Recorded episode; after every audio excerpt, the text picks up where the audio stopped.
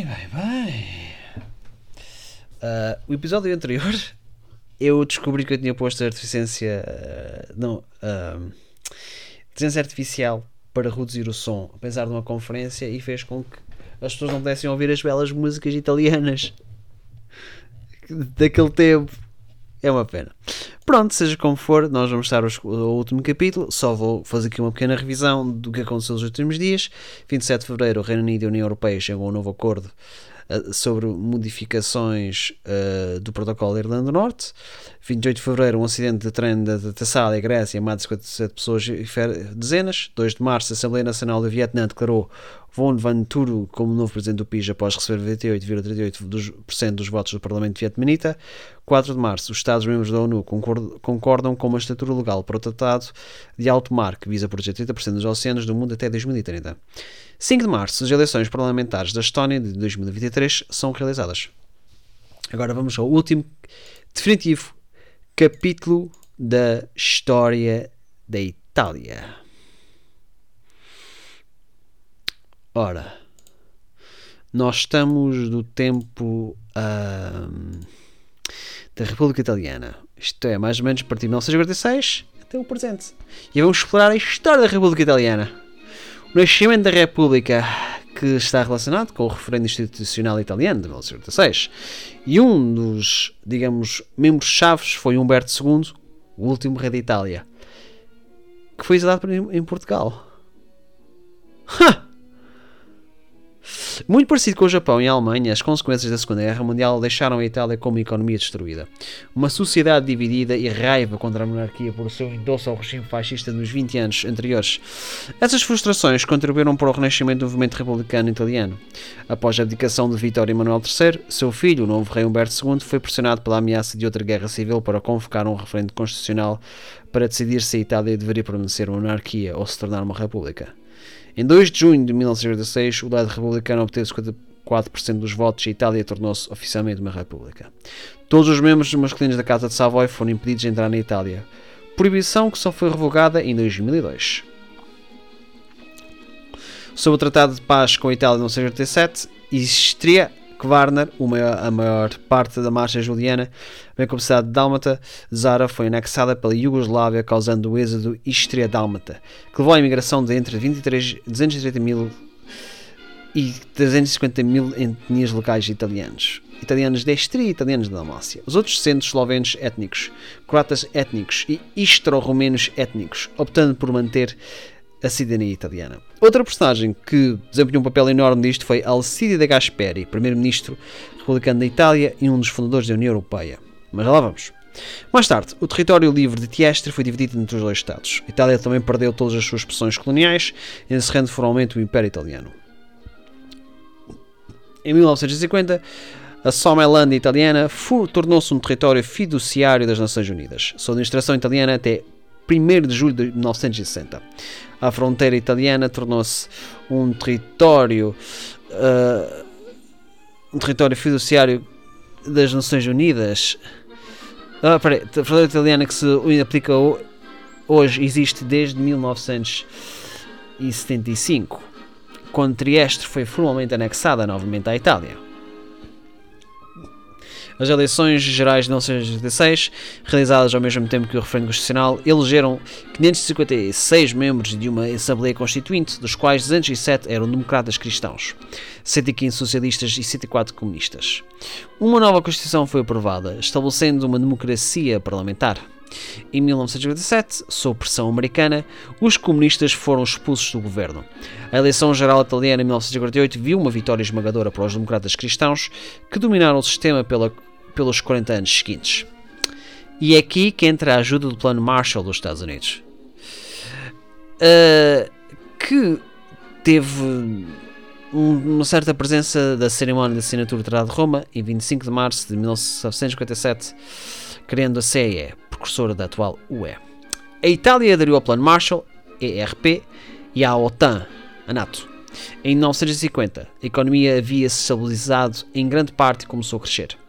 Em 1957, a Itália foi membro fundador da Comunidade Económica Europeia, que mais tarde se transformou na União Europeia, UE. O legado de longo prazo do Plano Marshall foi, ajudar a, foi ajudar a modernizar a economia da Itália. A forma como a sociedade italiana construiu mecanismos para adaptar, traduzir, resistir e domesticar esse desafio teve um efeito duradouro no desenvolvimento da nação nas décadas seguintes. Após o fracasso do fascismo, os Estados Unidos ofereceram uma visão de modernização sem precedentes em seu poder, internacionalismo e convite à emulação. No entanto, o stalinismo era uma poderosa força política. O ERP foi uma das principais formas que essa modernização foi operacionalizada. A velha visão dominante das perspectivas industriais do PIS estava enraizada em ideias tradicionais de artesanato, frugalidade e parcimónia que contrastavam com o dinamismo visto dos automóveis e da moda, ansiosos por deixar para trás o protecionismo da era fascista e aproveitar a, a, o as oportunidades oferecidas pela rápida expansão do comércio mundial. Em 1953, a produção industrial dobrou em comparação com, com 1938 e a taxa anual de aumento de produtividade foi de 6,4%, o dobro da taxa britânica. Na Fiat, a produção de automóveis por empregado quadruplicou entre 1948 e 1985, fruto de uma intensa aplicação da tecnologia americana auxiliada pelo Plano Marshall, bem como de uma disciplina muito mais intensa do chão de fábrica. Vittorio Valletta, gerente-geral uh, da Fiat, ajudado pelas barreiras comerciais que bloqueavam os carros franceses e alemães, focava em inovações tecnológicas e também era um, uma estratégia agressiva de exportação. Ele apostou com sucesso em entender os mercados externos mais dinâmicos a partir de usinas modernas construídas com recursos do Plano Marshall.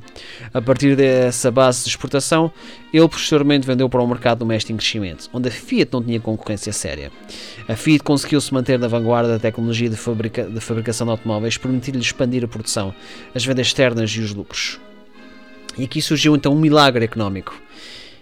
E, se calhar, o maior mascote deste milagre económico foi o Fiat 600, icónico carro dos sonhos da classe média e símbolo de status dos anos 1950-60. Eu também tenho um Fiat. Ou tive. Vamos então falar do milagre económico italiano. Das décadas de 1950 e 1960, o país desfrutou de um prolongado boom económico, acompanhado por um dramático aumento do padrão de vida dos italianos comuns. O chamado milagre económico italiano durou quase ininterruptamente ininterruptamente até às greves massivas do outono quente. Agitação social de 1969 e 70, combinado com a crise do petróleo de 1983, esfriou gradualmente a economia que nunca mais voltou ao normal. Suas inebriantes taxas de crescimento pós-guerra. Calculou-se que a economia italiana experimentou uma taxa média de crescimento do PIB de 5,8% no ano entre 1951 e 1973 e 5,0% do ano entre 1964 e 1973. As taxas de crescimento italianas ficaram atrás apenas, mas muito próximas para as taxas alemãs na Europa. Entre os países da OEEC, apenas o Japão vinha-se saindo melhor. OEC é uh, da OEC, da Organização para a Cooperação e Desenvolvimento Económico. Okay. Entre 1985 e 1981, Estima-se que cerca de 9 milhões de pessoas estiveram envolvidas em migrações interregionais da Itália, desenraizando comunidades inteiras. A imigração foi dirigida especialmente para as fábricas do chamado Triângulo Industrial, uma região compreendida entre os grandes centros manufatureiros de Milão e Turim e o Porto Marítimo de Génova. As necessidades de uma economia e modernização exigem novas infraestruturas de transporte e energia. Milhares de quilómetros de ferrovias e rodovias foram concluídos em tempos recorde para conectar as principais áreas urbanas, enquanto barragens e usinas foram construídas em toda a Itália, muitas vezes sem levar em conta as condições geológicas e ambientais. O forte crescimento urbano levou a uma expansão urbana descontrolada. O ambiente natural estava constantemente ameaçado pela expansão industrial selvagem, levando a desastres ecológicos como a inundação da represa Vajonte e o, e o acidente químico de Seveso. O boom também teve um enorme impacto na sociedade e na cultura italiana. A influência generalizada da mídia de massa e do consumismo na sociedade tem sido frequentemente criticada por intelectuais como Pier Paolo Pasolini e diretores de cinema e diretores de cinema como Dino Risi, Vittorio De Sica e Ettore Scola estigmatizaram o egoísmo e a imoralidade que caracterizaram os anos do milagre. Isto não sei dizer.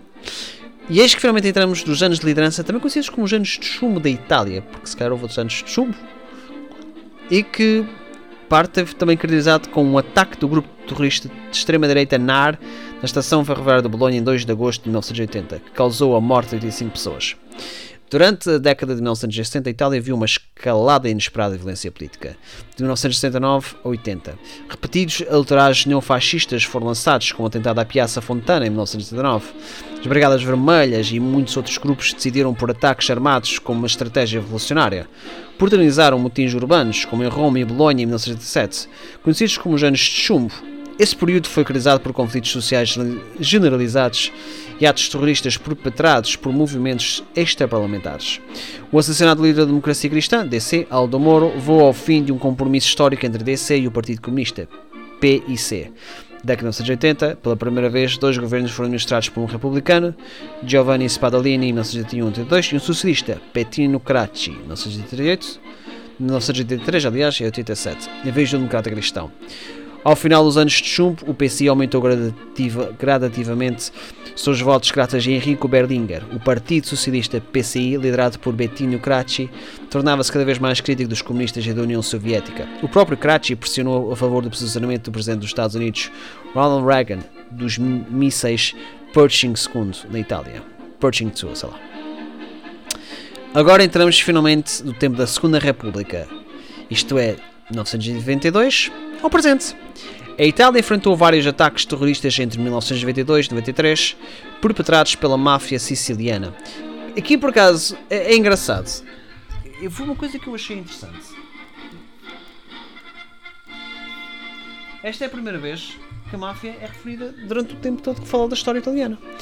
Pronto, como consequência de várias pretensas sentenças de prisão perpétua pronunciadas durante o julgamento Maxi e das novas medidas anti-máfia lançadas pelo governo. Em 1992, dois grandes ataques com dinamite mataram o juiz Giovanni Falcone, 23 de maio do atentado de Capaci, e Paolo Borsellino, 19 de julho, no atentado à Via d'Amelio.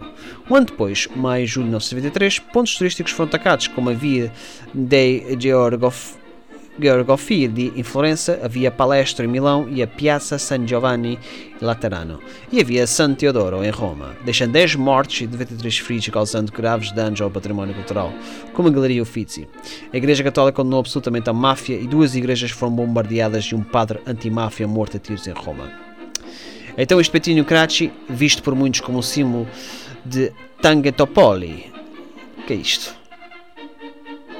Hum líder do Partido Socialista e primeiro-ministro de 1983 e 1987, saudado como uma salva de moedas em sinal de ódio pelos manifestantes. Pronto, é, ele está um bocadinho afastado destas cenas de uh, da máfia, mas anda num, num mundo admirado. Bom, nem, nem vou comentar. De 1982 a 1997, a Itália enfrentou desafios significativos com os eleitores desencantados com a paralisia política a dívida maciça do governo, a corrupção extensa e a considerável influência do crime organizado, coletivamente chamado de sistema político Tanghetopoli. Como Tanghetopoli estava sob um conjunto de investigações judiciais com o nome de Mani Politi, italiano para mãos limpas, os eleitores exigiam reformas políticas, económicas e éticas. Os escândalos de Tanga Topoli envolveram todos os grandes partidos, mas especialmente os da coalizão governista. Entre 1992 e 94, o DC pausou por uma grave crise e foi dissolvido, dividindo-se em vários pedaços, entre os quais o Partido Popular Italiano e o Centro Democrático Cristão. O PSI, juntamente com outros partidos governantes menores, completamente dissolvido. As eleições gerais de 1994 também levaram o magnata de mídia Silvio Berlusconi, líder da coalizão Polo das Liberdades, ao cargo de primeiro-ministro. Berlusconi, no entanto, foi forçado a renunciar em dezembro de 1974, quando seus parceiros da Lega Norte lhe retiraram o apoio. O governo Berlusconi foi sucedido por um governo técnico chefiado pelo primeiro-ministro Lamberto Dini, que deixou o cargo no início de 1986. Das eleições gerais de 1996, Romano Prodi liderou uma coalizão de centro-esquerda até a vitória. O primeiro governo Prodi tornou-se o terceiro mais longo a permanecer no poder antes de perder por um pouco, por pouco um voto de confiança, por três votos, em outubro de 1998. O novo governo foi formado pelo líder democrata da esquerda e ex-comunista Massimo D'Alema, mas em abril de 2000, após o fraco desempenho de sua coalizão das, regiões regionais, das eleições regionais, D'Alema renunciou. O governo de centro-esquerda seguinte, incluindo a maioria dos mesmos, dos mesmos partidos, foi chefiado por Giuliano Amato, social-democrata, que anteriormente serviu como primeiro-ministro de 1992 a 93 e 1993 e novamente de abril de 2000 a junho de 2001. Nesse mesmo ano, uma coalição de centro-direita formou o governo e Silvio Berlusconi conseguiu recuperar o poder e mantê-lo por um mandato completo de 5 anos, tornando-se o, governo mais antigo da Itália do pós-guerra. Berlusconi participou da coalizão multinacional liderada pelos Estados Unidos do Iraque. Então, neste tempo, houve grande duas figuras: o Romano Prodi, primeiro-ministro de 1986 a 1998 e de 2006 a 2008, e líder da longa data de coalizão do centro-esquerda. E o suposto rival, Silvio Berlusconi, primeiro-ministro de 1994 a 1995, 2001 a 2006 e 2008 a 2011, e líder de longa data de coalizão da centro-direita. A eleição geral de 2006 devolveu Prodi ao governo, liderando uma abrangente, uma abrangente coalizão de centro-esquerda de 11 partidos, a União. Prodi venceu por estreita maioria do Senado, também devido à nova lei eleitoral proporcional introduzida por Berlusconi e Calderoli em 2005. No primeiro ano seu governo, Prodi havia seguido uma política cautelosa de liberalização económica e redução da dívida pública. Seu governo, em perda de popularidade, foi demitido de qualquer maneira pelo fim de apoio dos parlamentares centristas liderados por Clemente Mastella. Berlusconi venceu as eleições gerais de 2008 com o Partido Povo da Liberdade, fusão do seu anterior partido Forza Italiana e da Aliança Nacional de Fini, contra uh, Walter Veltroni do Partido Democrata. A Itália foi um dos mais foi um dos países mais atingidos pela grande recessão de 2008 e 2009 a subsequente crise da dívida europeia. A economia nacional encolheu 6,76% durante todo o período, totalizando sete trimestres de recessão. Em 2010, o partido de Berlusconi viu a fragmentação de Gianfranco Fini, a nova facção de Berlusconi, que formou um grupo parlamentar e votou contra ele em um voto de desconfiança em 14 de dezembro de 2010. O governo de Berlusconi conseguiu evitar a desconfiança graças ao apoio de poucos deputados, mas perdeu uma maioria consistente da Baixa Câmara. Em novembro de 2011, o rendimento dos títulos italianos era de 6,74% para os títulos de 10 anos aproximando-se no nível de 7%, quando se acredita que a Itália perderá o acesso aos mercados financeiros. Em 12 de novembro de 2011, Berlusconi finalmente renunciou e o famoso economista Mario Monti foi impulsado como primeiro-ministro à frente do governo tecnocrático. Como terapia de choque para evitar a crise de dívida e impulsionar o crescimento económico, o governo da Unidade Nacional de Montil Monti lançou um programa maciço de medidas de austeridade que reduziu o déficit, déficit déficit, ah, não sei, gostei, mas precipitou o país em uma recessão de duplo mergulho em 2012 e 2013, recebendo críticas de vários economistas. Uh, também, mais ou menos, por esta altura, que surgiria vários requerentes de asilo que chegam à Sicília em 2015, que está relacionado com a primeira, Primavera Árabe e a Guerra da Síria, que criaram fatores que levaram a uma crise migratória que levou centenas de milhares de moradores de barcos a buscar refúgio da Itália e em outros países mediterrâneos. Mas já lá vamos mediterrânicos. Em 24 e 25 de fevereiro de 2013 foram realizadas eleições gerais. Uma coalizão de centro-esquerda liderada por Pier Luigi Bersani, líder do Partido Democrata, obteve uma ligeira maioria da Câmara dos Deputados, mas não controlou o Senado. A eleição foi caracterizada pelo surpreendente acesso surpreendente sucesso do anti-establishment Movimento 5 Estrelas, fundado por ex-comediante Beppe Grillo. Ficou em segundo lugar com 25,5% dos votos. 24 de abril, o presidente napolitano deu ao vice-secretário do Partido Democrata, Enrico Letta, a tarefa de formar um governo, tendo determinado que Bersani não poderia formar um governo. Letta formou uma grande coalizão de curta duração. Uh, este governo, apoiado também pelo povo de liberdade de Silvio Berlusconi e pela escolha cívica de Mario Monti, o gabinete de Letta durou até 22 de fevereiro de 2014, por um tal 300 dias, quando o governo se desfez depois que o Partido Democrata retirou seu apoio a Letta em favor de Matteo Renzi, prefeito de Florença. Presidente da Florença! 39 anos e apelidado de Il Rotamatore. O Scrapper. What the fuck?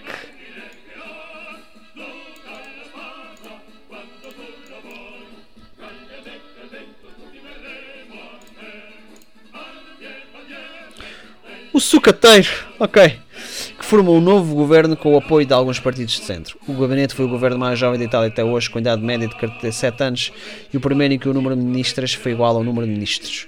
O governo implementou inúmeras reformas, incluindo mudanças no sistema eleitoral, um relaxamento das leis trabalhistas com a intenção de impulsionar o crescimento económico, uma reforma completa da administração, pública e a introdução de uniões civis entre pessoas do mesmo sexo. No entanto, Renzi renunciou após perder um referendo constitucional em dezembro de 2016 foi sucedido por Paolo Gentiloni. Os gabinetes de centro-esquerda foram afetados pelas consequências da crise de dívida europeia e da crise dos migrantes europeus, que alimentou apoio a partidos populistas e de direita. E em breve vamos estar a chegar a um tempo em que as enfermeiras exaustas têm de fazer uma pausa dos seus hospitais italianos durante a emergência Covid-19. Mas já lá vamos. A eleição geral de 2018 resultou em um parlamento dividido, mais uma vez, o que levou a um provável governo populista entre o anti-establishment Movimento 5 Estrelas e a Lega de Salvini, liderado por Giuseppe Conte. No entanto, após apenas 14 meses, a Liga retirou o seu apoio a Conte, que posteriormente se aliou ao Partido Democrata e outros partidos menores de esquerda para formar um novo gabinete. Em 2020, a Itália foi severamente atingida pela pandemia de Covid-19, de março a maio de 2020. O governo de Conte impôs um bloqueio nacional como medida para limitar a propagação do Covid-19. As medidas, apesar de terem sido amplamente provadas pela opinião pública, também foram descritas como a maior supressão de direitos constitucionais da história da República. Com mais de 100 mil mortes confirmadas, a Itália foi um dos países com o maior número total de mortes da pandemia mundial de coronavírus. A pandemia também causou uma grave perturbação económica, que resultou da Itália sendo um dos países mais afetados. Em fevereiro de 2021, essas circunstâncias extraordinárias levaram à formação de um governo de coalizão nacional liderado pelo ex-presidente do Banco Central Europeu, Mário Draghi. Em 13 de fevereiro de 2021, ele foi impulsado como primeiro-ministro. O gabinete Draghi teve apoio em todo o amplo espectro político. Em janeiro de 2022, o presidente Sérgio Mattarella foi reeleito para um segundo mandato consecutivo de 7 anos. Em 21 de julho de 2022, após uma crise governamental que terminou com FI, LIG e M5S, decidindo retirar o seu apoio ao governo, o primeiro-ministro Draghi renunciou. O presidente Sérgio Mattarella, consequentemente, dissolveu o parlamento e convocou uma eleição antecipada que resultou na colisão de centro-direita, ganhando a maioria absoluta dos assentos. E em 2 de outubro de 2022, Giorgia Meloni foi impulsada como primeira-ministra da Itália. Seus partidos, irmãos da Itália, formou um governo de direita com liga de extrema-direita e o partido centro-direita do ex-primeiro-ministro Silvio Berlusconi. Ai, Luigi! E pronto. Chegamos ao fim. Uh, espero que tenham gostado. Eu gostei muito. Uh, e foi muito. Foi muito fixe, por acaso, ser lido e fiquei a aprender muito acerca da história da Itália e por si a história da Europa e a história do mundo. Uh, eu penso que em princípio não, não irei fazer mais nenhum, mas caso eu volte a fazer a história do mundo, isto foi só mesmo só por acaso.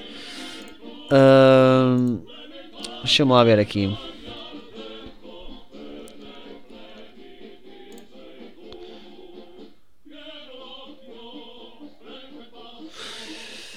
Eu ainda não fiz a história da Dinamarca, pois não?